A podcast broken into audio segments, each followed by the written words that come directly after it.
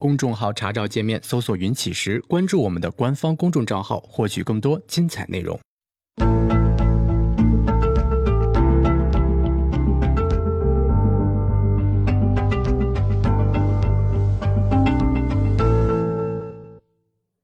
行到水穷处，坐看云起时。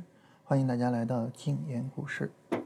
呃，上周五哈，我们把这个关于心理学的部分结束了。然后呢，我们从今天开始啊，我们跟大家聊关于价值投资。呃，然后这个大概时间我不太确定啊，因为要聊的内容特别的多啊。我们今天这期节目呢，跟大家聊关于 就是基本面跟技术面相结合，怎么样去做结合。从明天开始呢，我们开始聊价值投资的基础，呃，就是算叫价值投资入门吧。啊，然后，呃，聊完这一段呢，跟大家聊估值啊。总体上来说，就是这么一个过程吧。首先，我们今天，呃，进入到第一个部分啊，就是关于基本面跟技术面的结合。嗯，在这里呢，我们今天聊这个话题的时候，就是我们把基本面扩散到就是所有的跟市场信息分析相关的部分，啊，然后包括价值投资的部分，就是企业价值的分析以及对企业价值的一个。呃，投资，然后呢，也包括这个呃宏观面啊，然后也包括小道消息啊，包括资金面，所有的这些全包括。呃，也就是说，我们把这个基本面呢理解为呃非技术之外的其他的东西啊，我们希望通过非跟价格没有关系的东西来获得关于价格的确定性啊，这是基本面。然后呢，这个技术分析就是根据价格本身来获得价格的确定性啊。我们把它们两个这样做一下简单的划分，这样做了划分之后呢，它就不再是一个价值投资和趋势跟踪的一个关系啊，而是一个呃这个这个价值呃价格之外的信息和价格本身的信息的关系啊。那你说你为什么要在这期节目里面这么划分呢？简单来说就是。当我们讨论两个东西怎么结合的时候呢，最好它两个东西能够涵盖所有的呃这些信息的方方面面。也就是说，一个是我，一个是非我，行了就行了。当然你要说价值投资和趋势跟踪怎么去结合，那这个时候呢会呃有很多的这个问题啊。你比如说哈，我们说一个简单一点的，就是价值投资呢，那我是你下跌了之后我下跌买吗？呃，趋势跟踪呢，那你是你上涨了之后我上涨买吗？那这个时候怎么结合呢？哎，不太好结合。但是你说，嗯，这个技术分析，我技术分析跟它结合，这个就好结合了，对吧？你比如说，你下跌的时候，你下跌的时候，你出现波段背离呢？你出现波段背离，你去买。如果说没有波段背离，下跌还在加速，没有必要着急去买嘛，对不对？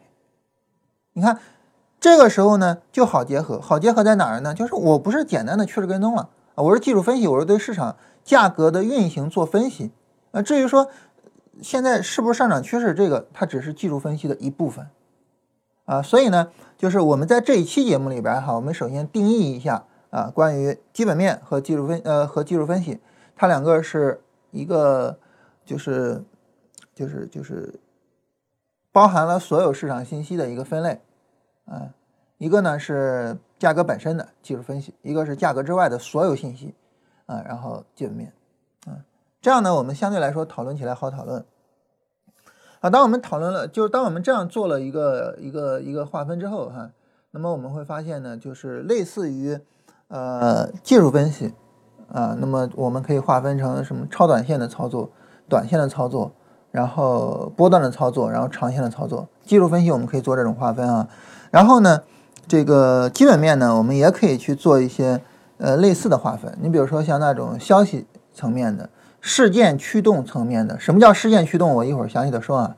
事件驱动层面的，资金流向层面的，这都属于是短线或者超短啊。然后呢，呃，宏观大势方面的，大的资金流向，你比如说外资的流入啊，就是我们那个资本账，我们的资本账有没有外资流入啊？然后企业价值的整个大的分析啊，然后经济环境的行业格局的分析等等的。这些呢都是和波段和长线相对应的。那我们简单的去做一个这样的对应。好，做完之后呢，我们开始去进行讨论啊，就是说对于我们而言啊，那么基本面和技术面怎么结合呢？一般来讲哈，就是当我们一聊这个话题啊，基本面和技术面怎么结合呢？啊，基本面去选股票，技术面提供买卖点，结束。但你要知道，就是对于我们来说哈，人的直觉反应在处理这种复杂问题上哈，往往都是不靠谱的。因此啊，就是当我们去想，哎，怎么结合呢？基本面选股，技术面提供精准买卖点，你一定要反应过来，这个很可能会有问题。就你要去深入的去思考，我们究竟应该怎么样去做结合？此话怎讲呢？就是我们想哈，呃，基本面去选股，基本面选股，假如说我们从价值投资的角度啊去选股票的话，它会选出来什么样的股票呢？一般而言啊，会选出来下跌中的股票。为什么呢？你想哈，基本面这个东西呢，它是要求说，哎，我价格低于价值我才去买，对吧？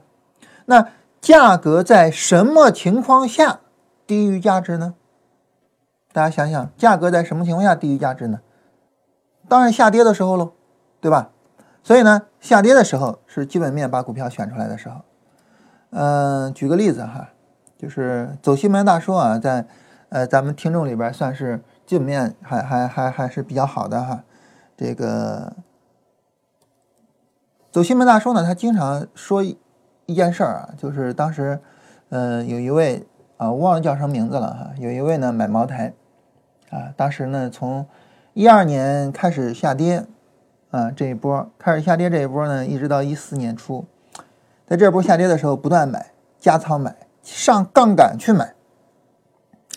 买到什么程度呢？买到自己的产品啊，净值到了零点二，啊，当然很抱歉，我忘了是谁了啊，净值到了零点二，但这就是对价值投资充满着信仰的人啊，所以最终就就赚到大钱，就毫无疑问了啊，我们很容易理解啊，就是最终现在肯定是赚大钱了。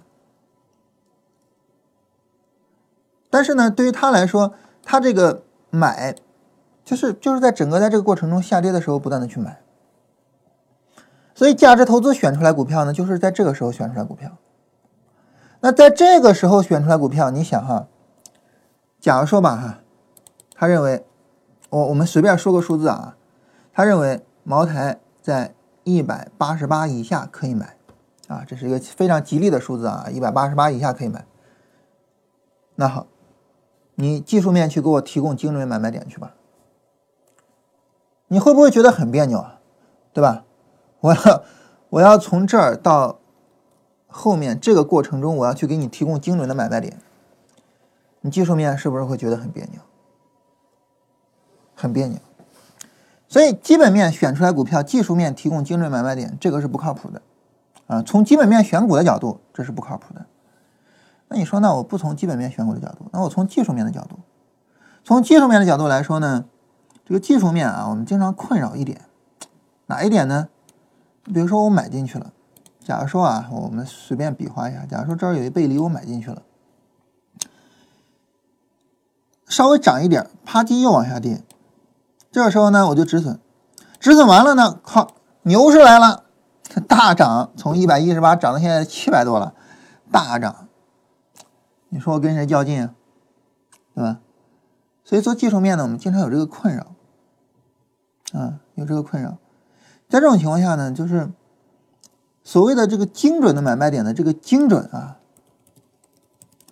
它往往是精而不准啊。就所谓的精准，往往是精而不准。就是精呢是可以精了，就是我非常精确的告诉你，我在这个地方买，但是呢它不准确，就它做到了精确，但是它做不到准确。啊，当然有很多的这个这个技术派别哈，呃，会去渲染自己的成功率有多么高。啊，很多技术派别认为我的成功率能够做到百分之百，但是我我个人的观点是没有任何可能性。为什么呢？因为市场是偶然的，市场充斥着偶然性。在一个混沌的市场里面，你想要做到精又准。这个是很不现实的，啊，非常不现实的。做股票这个东西哈，它跟做其他的东西不太一样，就在于呢，你的市值呢是公开，不能说公开吧，就至少是你的市值呢是是很多人都能够看得到的。如果你能够做到精而又准的话，其实过不了多久，就是一个市场明星就出来了。但是像这样的市场明星呢，我们看到的比较少，嗯，就说明做到精而准这个是很难的。本质上来讲呢，就是因为市场的这种混沌性，这是它内在的，就是它内在的存在着这种偶然性，内在的存在着这种就是让你精而不准的情况啊。如果你精准了，市场可能就变了啊。我我我我们做交易的就是你做交易时间长了，你能够感受到市场的变化，嗯，你能够。就是就是你自己知道市场市场发生变化了，嗯，你比如说我我们现在的这个市场结构性非常的强，有些股票一直在涨，有些股票一直在跌，结构性非常强。这种结构性非常强的市场，在过去的 A 股市场里面并不是太常见，也会有，但是不像现在这么夸张。嗯，那为什么呢？其实很大程度上就是因为市场的成熟。啊，成熟的投资者越来越多。然后前两天就是一位会员在我们会员群里面也说，啊，他做打板的，打板的模式跟以前都不一样，发生了很大的变化。啊，当然别人的知识产权啊，我我我不能直接说出来啊，不能说有什么变化，啊，但是呢，嗯，他就说他分析了一些变化，啊，就是打板也要做一些调整，就市场是永远在变化的。所以，哪怕你能暂时的做到精准啊，长时间来说，精准是没有办法做到的。这是我的观点啊。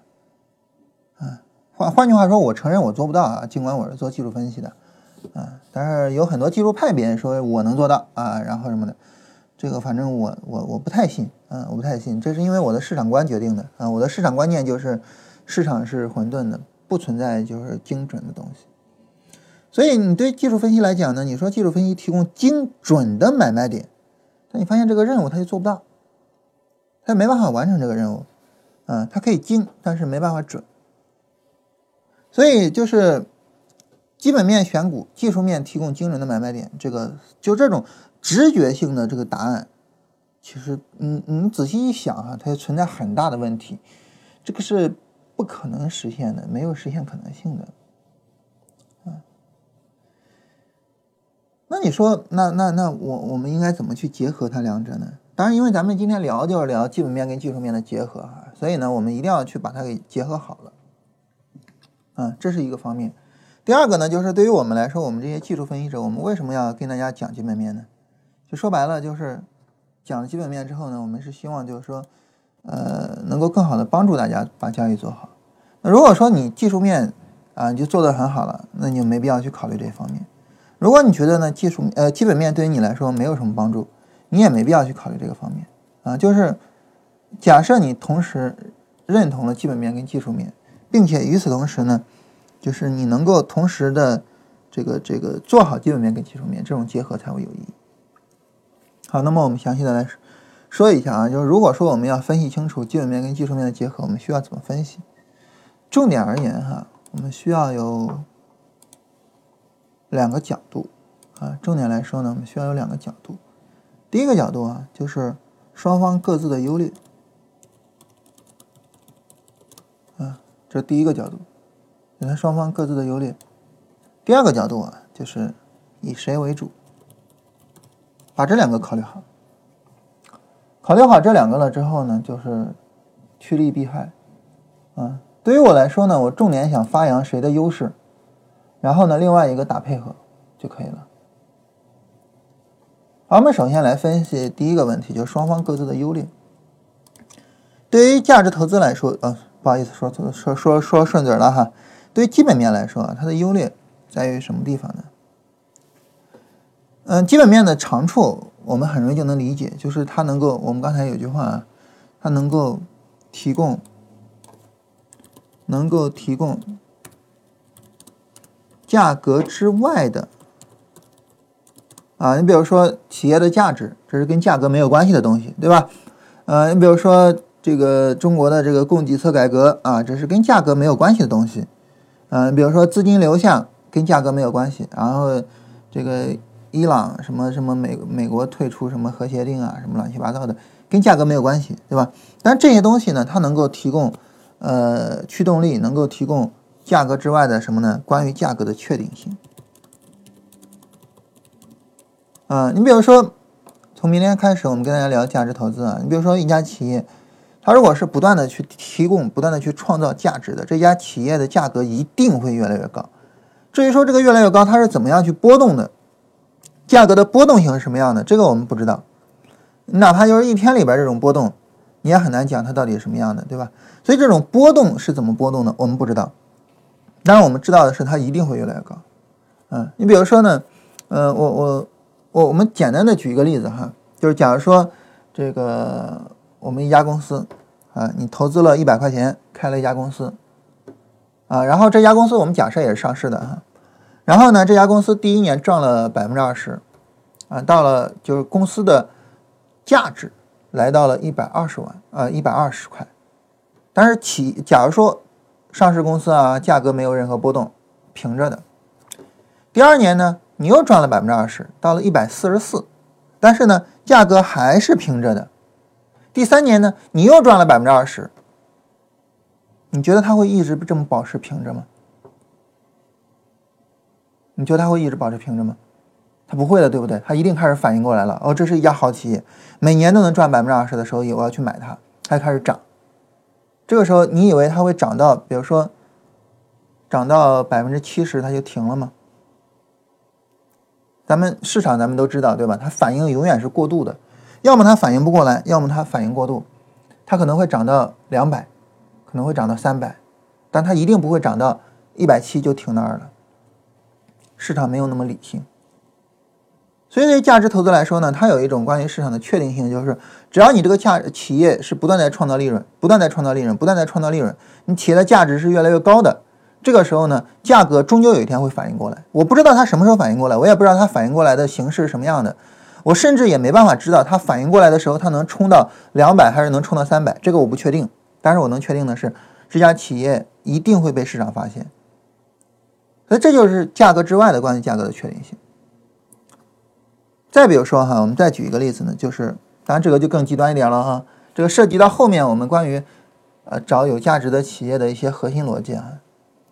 比如说，还是一家上市公司，一百块钱成立的这家公司上市了，第一年赚了百分之二十，价格没怎么动。第二年赚了什么呢？赚了百分之二十二。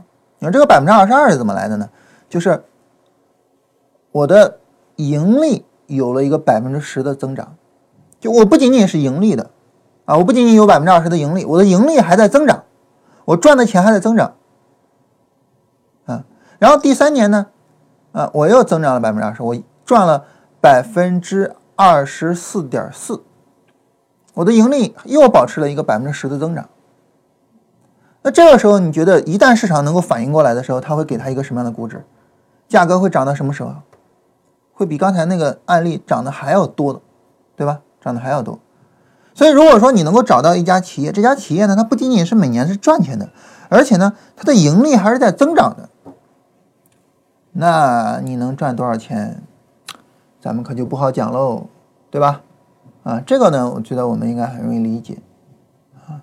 所以，他们，呃，就是说基本面，他们能够提供的就是价格之外的这种关于价格的啊这种确定性。那你说基本面这些分析它有什么问题呢？它的问题就在于啊，关于价格本身，它不理解，不理解价格本身运行的模式。那我刚才提到说，那我我其实不知道市场究竟会今天发现它，明天发现它，还是明年后年发现它。因此呢，尤其是价值投资啊，它往往有一个关于时间成本的问题。当然哈，时间成本呢，在市场里面其实不算成本啊，其实是不算成本的。对于对于市场来说不算成本，只要你最终能涨起来，只要我最终我的年化收益我一算，我年化收益能有个百分之二十、百分之三十。就是最牛的这个这个投资者，对吧？所以时间其实不是最重要的成本，但是呢，我们考虑两个问题。第一个问题啊，就是任何资金都是有呃它的机会成本的。你比如说，我在这一段时间呢，呃，我我我没有去操作它，我操作了别的，我可能能够去赚到钱。哪怕我没有操作它，我仅仅是做了呃一些拆借，或者是做了一些这个这个呃货币基金或者什么的，这个时候呢，我也会有一个无风险的利润。就资金总是有成本的，啊，这是一个方面。第二个方面呢，就是我们做交易呢，就是为了寻求确定性的，对吧？那么我们的这种确定性，它在确定的程度上，确定程度越高，总是越有价值的。所以呢，在价格之外的关于价格的确定性，我获取了之后，无论是通过价值投资获取，还是通过宏观分析获取啊，这个这个我们不讨不讨论。我获取了这个确定性之后呢，我又在价格上同时又获取了这个确定性，那这个时候为什么不呢？对吧？因为投资嘛，分析嘛，本身就是一个精益求精的事情啊，所以这是关于基本面，就是它的优势是能够提供价格之外的关于价格的确定性，而它的劣势呢，就是在于当它没有办法去发现价格的确定性之后啊，那么这个时候呢？它的操作的时间成本往往会比较大一些。好，这是基本面啊，我们先放一块儿。我们再来聊关于技术分析的优和劣。关于技术分析的劣，我们刚才已经提到了哈，就是它追求精准，但是呢，往往精而不准啊，这是它的劣势。啊，我们很多做交易呢都有这种经验，就是呃，你买进了股票，你通我我我我无论你通过什么方式买进了股票，嗯，你买进了股票。然后止损，止损了之后呢，股市涨起来。我们每个人都有这种经验，这种经验其实是非常伤人的，非常伤人的。因为这样的经验呢，在很大程度上呢，就是让我们，嗯，没有办法能够有一个，就是说，这个这个对对对方法的一种信任。所以我们也希望说，比如说我能不能跟，呃，价值投资似的。啊，越跌我越买，然后我也不止损，然后怎么样的？能不能这么做？很多时候我们都会这么想，对不对？嗯，所以呢，对于我们来说呢，很自然而然的一个问题就是，呃，我我我们的劣势就在于精而不准上。那我们的长处是什么呢？长处就在于我们拥有着关于价格的确定性。但这种确定性我们就需要聊一下了哈，就是那这个确定性，那在什么方面是确定的？首先一点哈，百分之百的确定的一个东西，就关于价格本身的百分之百的确定的东西，就是牛熊市的轮换一定是确定的。就无论什么市场，无论什么样的价格波动，一定的百分之百的存在牛熊市的轮换。如果这个市场没有牛熊市的轮换的话，那么这种情况下呢，呃，价值投资是赚不到钱的。正是因为呢，市场存在着牛熊市的轮换，所以呢，在熊市里面呢，我们能够获得价格低于价值的机会；到牛市里面呢，我们能够获得价格高于价值的机会，然后把，呃，在前者买进，而在后者去卖掉它。如果市场一直是熊市，我没有办法去卖掉；如果市场一直是牛市，我没有办法去买进。那为什么后来这个巴菲特的交易思路，他的投资思路从，呃，格雷厄姆的那个？呃，下跌去买的那个思路，转变成了去做成长股呢。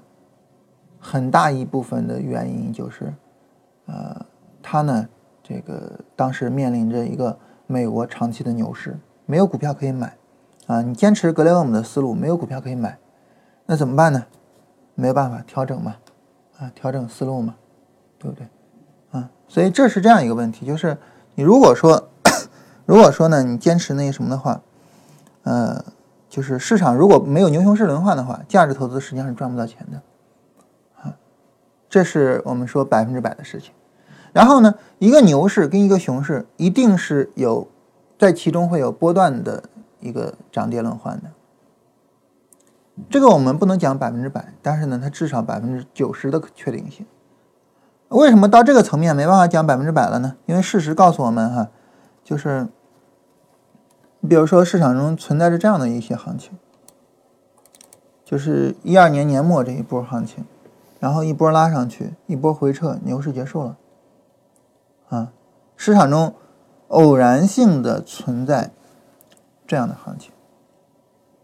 啊，当然这个我们反复说过啊，就是呃，在当时我们应该能够发现，创业板其实一后边一直是牛市啊，啊，然后呢，它也确实是在牛市中有涨跌轮换，但是也确实存在上证指数上的情况。那对于这种情况来说，那我们只能说它是百分之十的那种不确定性。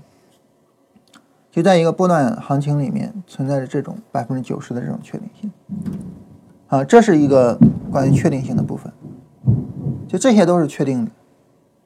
而对于这样的确定性的部分呢，就是关于价格模式的确定性部分，就可以和其他的基本面所提供的那些确定性的部分去相结合，结合着帮助我们去做操作。还有呢，就是关于比如说趋势力度方面的一些一些内容，就是行情延续不延续，我们通过趋势力度可以去做相应的判断。这个在很大程度上也是具有着确定性的。那再往下哈，再往下，你比如说买卖点，你比如说什么，就存在着一定的精而不准的可能性了，啊，那么这个时候呢，就要去拼概率了，就要去拼盈亏比了，对吧？你比如说做价值投资的人啊，他可能很少去分析啊，我成功率，我盈亏比，因为对他来说，我长期持有股票，可能成功率是极高的哈，啊，然后呢，盈亏比也比较大，但是就是因为时间成本耗的太长，时间成本耗的太大，导致呢。就是我年化收益，也也就是那个水准。但是对于技术分析，为什么强调成功率、强调盈亏比呢？就是因为没有办法做到精准嘛，只能做到概率嘛。那概率性的东西，你当然就要强调成功率跟盈亏比了，对吧？就好比你玩那个牌的时候，肯定是要算概率啊，啊，然后呢，肯定是要算盈亏比啊，然后才决定我跟不跟啊，对吧？啊，所以就是这样一个概念。好，这是呃，我们说这个方面。当我们理解了两者各自的优劣之后，我们现在就可以讨论了，我们要怎么样把两者结合起来？当然，讨论呢，我们刚才提到啊，要以谁为主？我们首先考虑以价呃以基本面为主。这里的以基本面为主呢，我们比如说哈，我们就以价值投资举例子。假如说我们刚才那个茅台那个例子，假如说茅台那个例子。如果我以基本面为主呢，实际上就是我基本面呢，嗯，确定茅台有买进价值了。这个时候呢，技术面提供关于价格运行的模式，啊，帮助确定价格运行的确定性，啊，我们帮助他确定这样的一个确定性。关于这个确定性呢，你比如说，我们回到茅台去啊，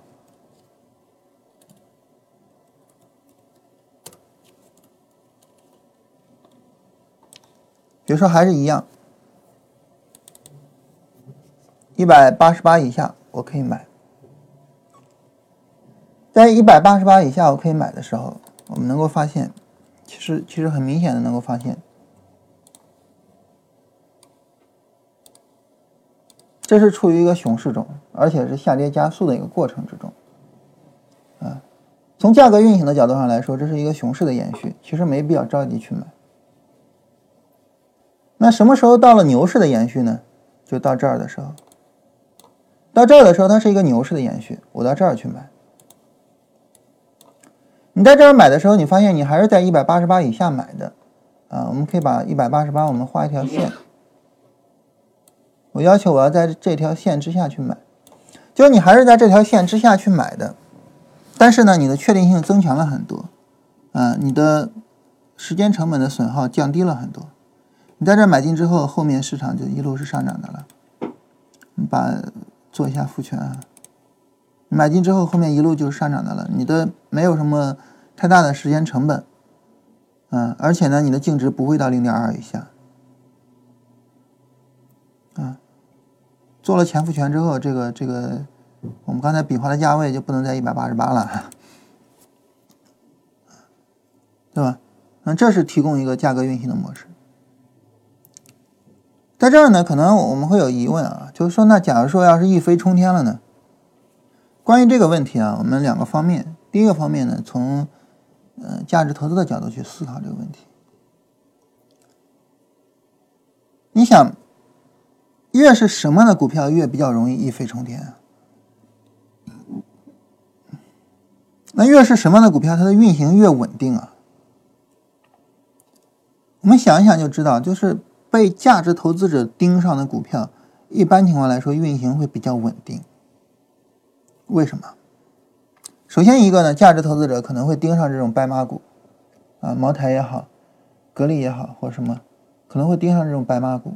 这种白马股一般来说会是比较稳定的。比如说，如果你要买银行的话，可能我们会去买招商银行，对不对？啊，招商银行的用户体验各方面都非常的好，我们可能会去买招商银行。如果你要去买招商银行，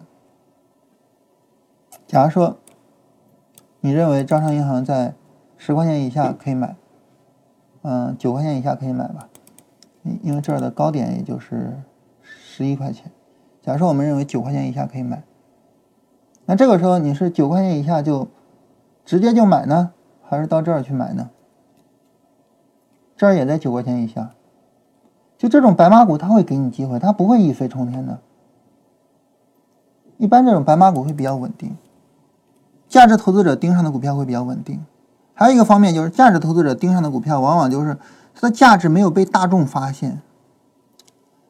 一个产品它的价值没有被大众发现，那么这个产品它就不会一飞冲天。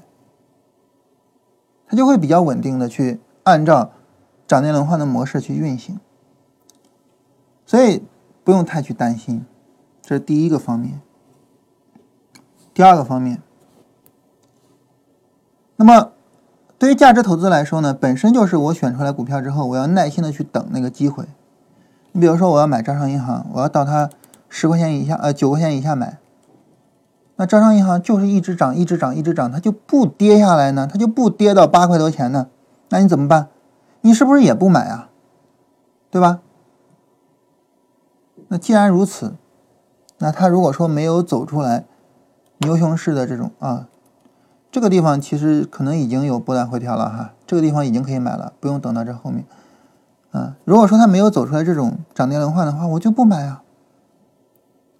就跟它没有跌到九块钱以下，我就不买一样啊，这有什么难理解的，或者说这有什么难处理的吗？如果说你说，哎呀，我这股票一飞冲天了怎么办呀？我这股票买不到怎么办呀？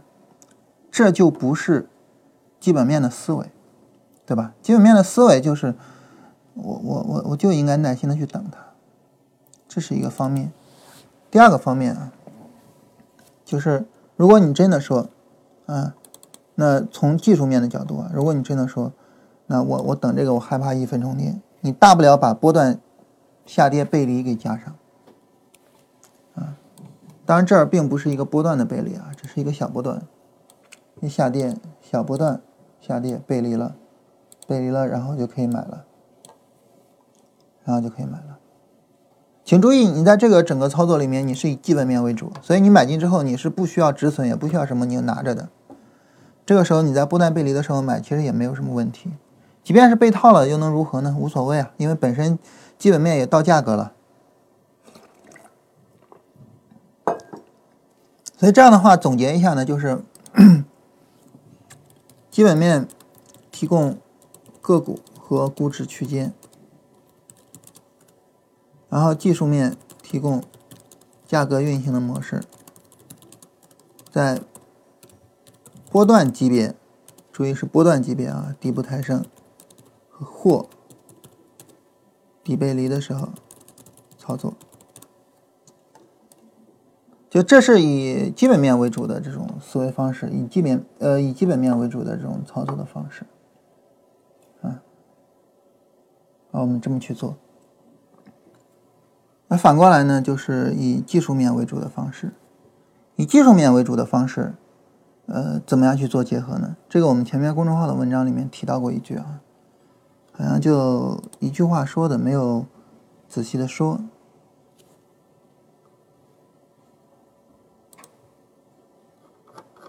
在最后的时候我提了一句，嗯，我说我们是回调买进，对吧？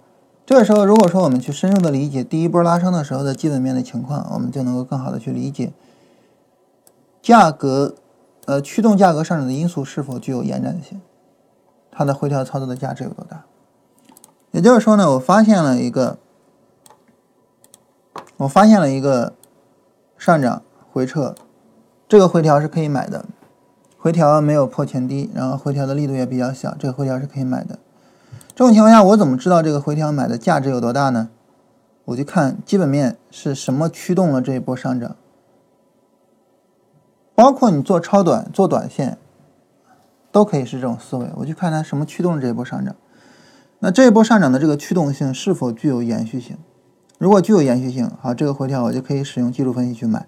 买了之后，我可以按照基本面的方式去进行止损。嗯，只要这个驱动力没有一个明显的变化，我就不止损。避免价格的偶然性，呃，给我止损掉。在这方面呢，短线跟超短其实都一样。嗯，我在周末的时候选了三只股票啊，就是今天作为一个样板使用的。这三只股票，呃，这只到目前为止看着不太理想哈，然后另外两只没有什么问题。这三只股票选出来是我选出来就是想着。我选出来三只股票，今天能涨停，三只都能涨停，嗯，然后以它作为一个例子。那为什么要选这三个股票呢？这三个股票其实我们能够看到，这都不是什么好股票啊，市盈率要么市盈率比较高，要么是亏损的，都不是什么好股票。为什么要把它们三个选出来呢？首先一个呢，就是我我想着是今天是能够涨停的，选出来就是我们今天讲作为案例啊。啊，我我我我就是把它选出来，我就说今天它能涨停。在这种情况下呢，一定是到活跃的那些板块里面去选，就是奔着涨停去选。啊，那对于这样的股票来说呢，就相对来说可能会更靠谱一些。这是一个。第二个呢，他们都是跟石油相关的。周五的时候，市场主要涨的就是他们这个板块。嗯，然后包括一些很一些大的股票都都都涨了起来。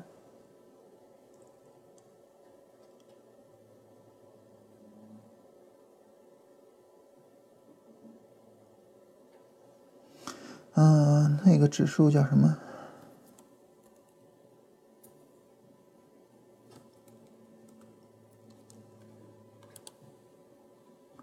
不是这个，叫什么名字？就主要是因为伊朗那边的问题，导致这个能源方面紧张，啊，然后在周五的时候，呃，它是放它是第一位的，涨得最多的，忘了名字叫什么了，然后就在那个板块里面选的。我们看一下这三只股票，这只股票今天是有买进机会的，啊，然后它是做化工原料的，我们看是跟石油相关的。然后下面这只股票是直接涨停开板，呃，涨停开盘的，啊，没有什么买进的机会。嗯，然后它是做钻井设备的。呃，最后这一只股票到目前为止表现依然不理想啊，然后它也是做钻井设备的，就是都是跟石油相关的，嗯，就是，嗯，这件事情的影响力不会很快的就结束，然后市场对于它的一个炒作可能也会有延续性，在这种情况下呢，我就选出了这样三只股票，到目前为止，呃。有一只开盘直接涨停了，然后没有任何买进的机会。然后有一只是有一个非常好的买进的机会啊。然后因为你基本面上呢，能够给你提供一个驱动它涨停、驱动它涨起来的这个驱动力。这个时候，如果你敢大胆的去抄的话，那么就能超个百分之十的利润。然后这一只还在这儿晃悠啊，没能起得来。最终起来起不来，我也不知道哈。但是你要问我敢不敢买呢？啊，也是敢买着去试一下。所以这是从基本面的驱动力的角度，为什么我一上来强调就是我们今天聊基本面不止于价值投资呢？就在于，如果你要做这种非常短的这种超短线的话，嗯，你肯定不能从价值投资的角度，对吧？茅台涨得再好，它不适合做这样的操作。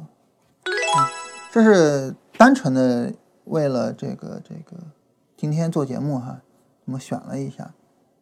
我的意思呢，就是说。基本面提供的关于价格之外的这种确定性，对于我们做技术分析实际上是很有帮助的。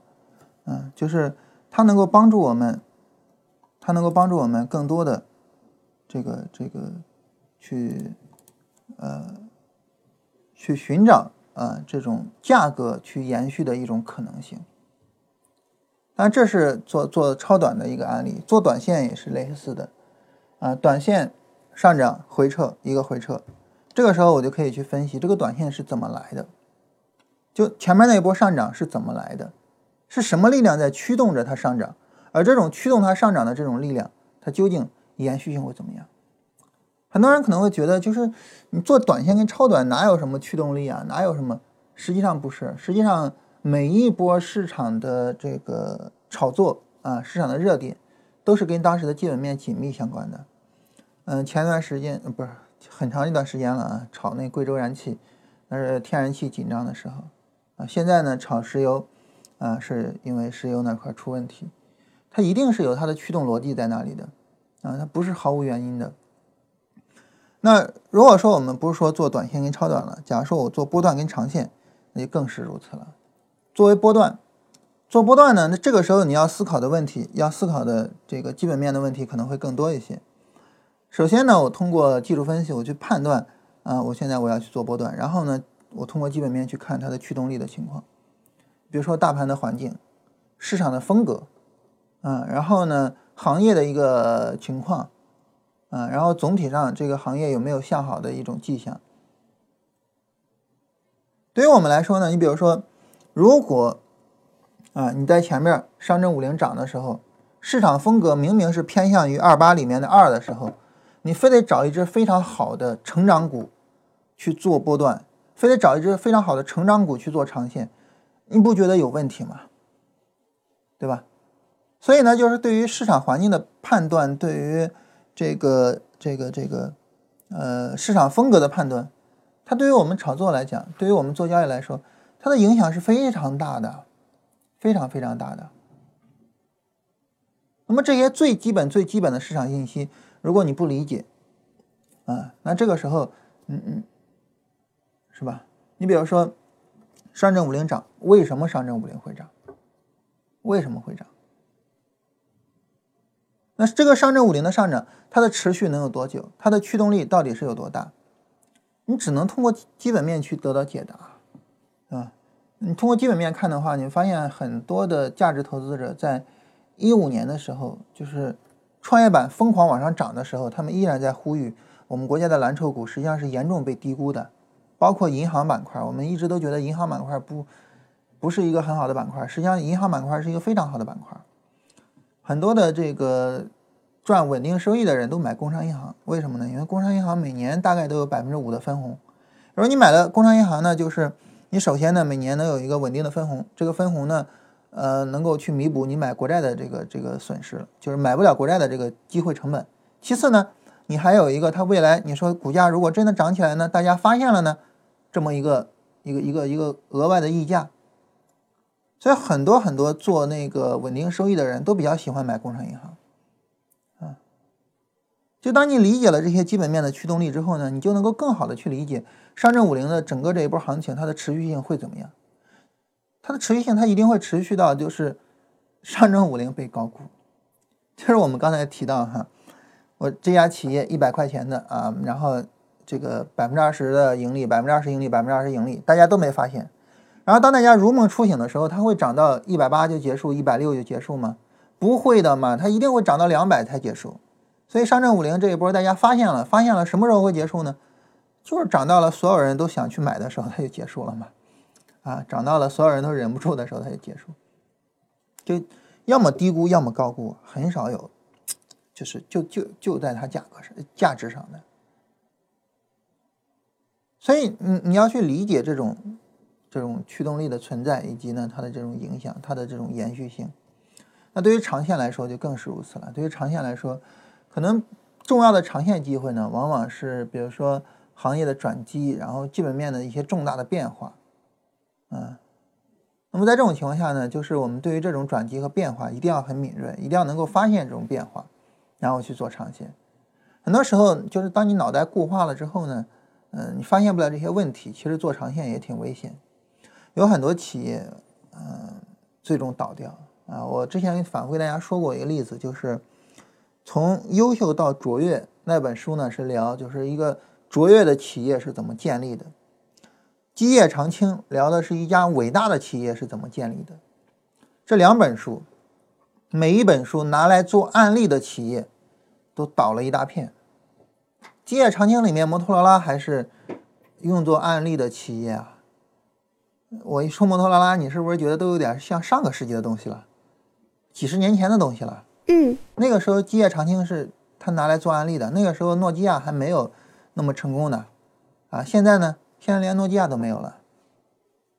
嗯，所以就是 当我们去做长线的时候，你就更应该去理解，因为长线没有那么复杂，长线就是第一次波段的底部抬升啊，或者是熊市里面底呃波段级别的底背离，对吧？长线没有那么复杂，嗯，那么在这样的情况下，啊，在这样的情况下，这个对于我们来说啊，就是我们想，啊，我们想你呃不理解这种长线，不理解它的这种逻辑，那么你怎么样能够真正的长期的去持有下去呢？怎么样能够拿得下去呢？你拿不下去的嘛。啊你持有不下去的，你拿不下去的。所以呢，这个就是很简单的一个道理啊，就是当我们使用价格之外的技术分析之外的东西，为我们提供关于驱动力方面的一个衡量，尤其是关于这个驱动力能否延续的一个衡量的时候，啊，这种情况下呢，这个我们就能够获得一个。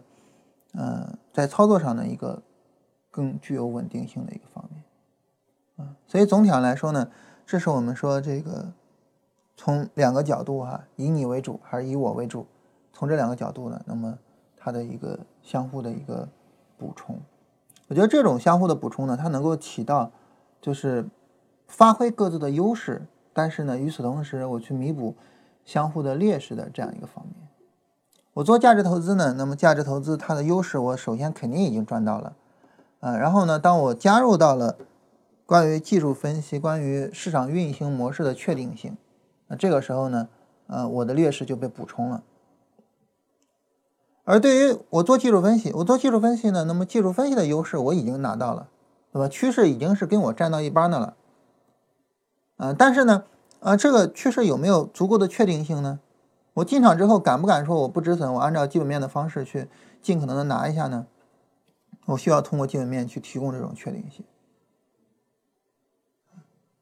所以就是两者，无论你以谁为主，这种情况下加入到对方，呃，把对方给加进来，都能够提供啊一个比较强的确定性，都能够更好的帮助我们去做交易。所以我觉得这样呢是做了一个优势互补。啊所以呢，就是，呃，后边呢，这个我们在聊价值投资之后啊，就是聊这个价值投资入门之后呢，嗯，一方面呢，就是大家说，那我不理解的，我了解一下价值投资；我对价值投资很熟悉的，那我考虑一下怎么和基本面，呃，怎么和技术面更好的去做结合。所以这是我们的一个一个一个一个这么做的一个期望吧。然后呢？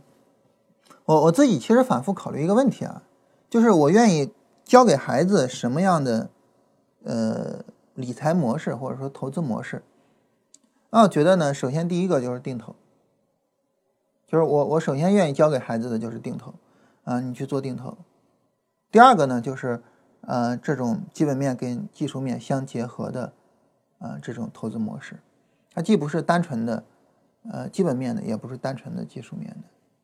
这是我我个人到目前为止啊，到呃我当下对市场的理解水平来说，呃，然后我能够做出来的一个一个一个一个选择，就是未来给孩子，如果说要给孩子讲啊，说你你你如果说要做投资的话，你如果说要做理财，你如果说要去更好的去处理你的这个资产，怎么样去处理呢？啊，我建议这么处理啊。到目前来说呢，我能做到的，我觉得大概这样一个情况。所以现在呢，也在给孩子讲一些，就是关于，呃，比如说就是，呃，选股票的一些部分，还有别的一些部分。啊，基本上就是这样的一个内容哈。我们今天就是说这些，嗯，然后呢，大家看看有什么别的，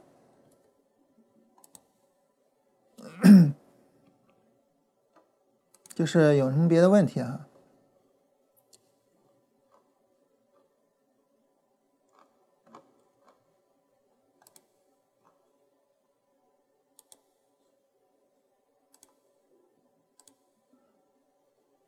呃，对，我跟大家说一下，就是我们明天讲那个价值投资的话，我们使用的书是呃巴菲特的护城河那本书啊，啊帕特多尔西的那本。啊，这本巴菲特的护城河，嗯，我我觉得他聊的这个这个感觉还是比较好的，写的比较全面，啊，我们围绕这本书来聊。嗯，当然聊的部分呢，可能会比他的要往外拓拓展一些啊，但是主要围绕他来聊。聊完这本书，然后来聊他另外一本那本非常经典的《股市真规则》。就是我们首先把这本书聊完，嗯，就根据这两本书啊，把价值投资入门就聊完了哈。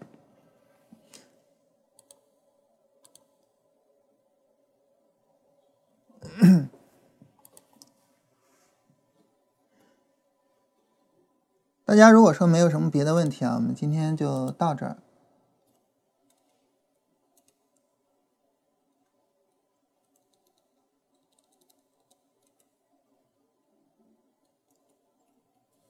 那我们今天就到这儿吧哈，然后明天我们开始聊这一方面的东西。